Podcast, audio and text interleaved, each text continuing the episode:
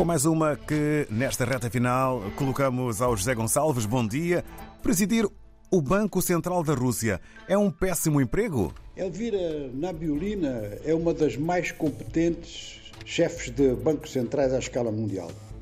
Ela dirige nada mais nada menos que o Banco Central da Rússia, ou seja, que ter-se mantido à frente deste Banco Central e ter evitado um colapso da economia da Rússia já revela competência da parte desta economista. Mas é claro que ela tem uma tarefa muito ligada a tarefas de guerra, e isto representa um desafio suplementar. Não que os outros chefes, ou presidentes ou governadores de bancos centrais importantes no mundo não façam face ao mesmo problema, porque o mundo inteiro está a fazer face ao problema de guerra que interfere seriamente na economia mundial, mas ela é alvo e é alvo da parte das sanções ocidentais, é alvo de uma economia que nunca conseguiu completar-se nem equivaler-se à dimensão do seu próprio país, quando dizemos nunca é há vários séculos, e ao mesmo tempo ela está à espera de novas sanções dos Estados Unidos e da União Europeia. Ora, esta possibilidade de sanções eh, das grandes economias ocidentais é uma possibilidade dada praticamente como certa pela Bloomberg e ainda para este ano, o que significa para esta semana. Ela, em declarações que, que fez e que estão a ser muito citadas na, na mídia mundial, eh, mesmo, mesmo no dia de Natal, eh, ela refere que realmente o dinheiro de longo prazo é que é o grande desafio.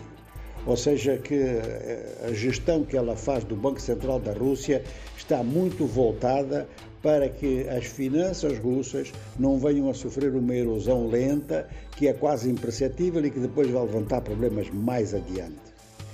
Além da guerra, e o objetivo das sanções ocidentais seria a guerra, na medida em que o Ocidente está a fornecer menos ajuda à Ucrânia por dificuldades internas, ao que tudo indica, e sobretudo nos Estados Unidos.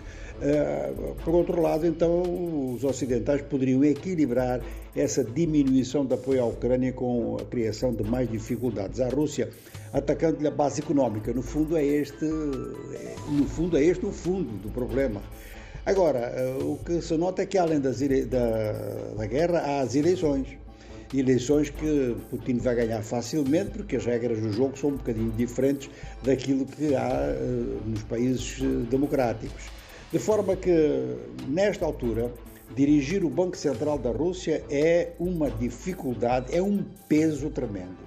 Qualquer detalhe novo, qualquer falha de previsão no médio prazo pode provocar um descarrilamento. De forma que é um, uma importância, de importância assim, muito destacada para o começo do próximo ano observar como é que esta gestora vai se conduzir e como é que realmente a guerra da Ucrânia vai influir mais ou menos na gestão que ela está a efetuar. Quer dizer que se ela chega à mesma conclusão que já chegou o governador do Banco Central de Israel, que diz que a guerra movida por Israel contra o Hamas está mais cara do que ele pensava, se ela chegar à mesma conclusão em relação à guerra da Ucrânia, então a economia da Rússia vai ter problemas precisamente no médio prazo.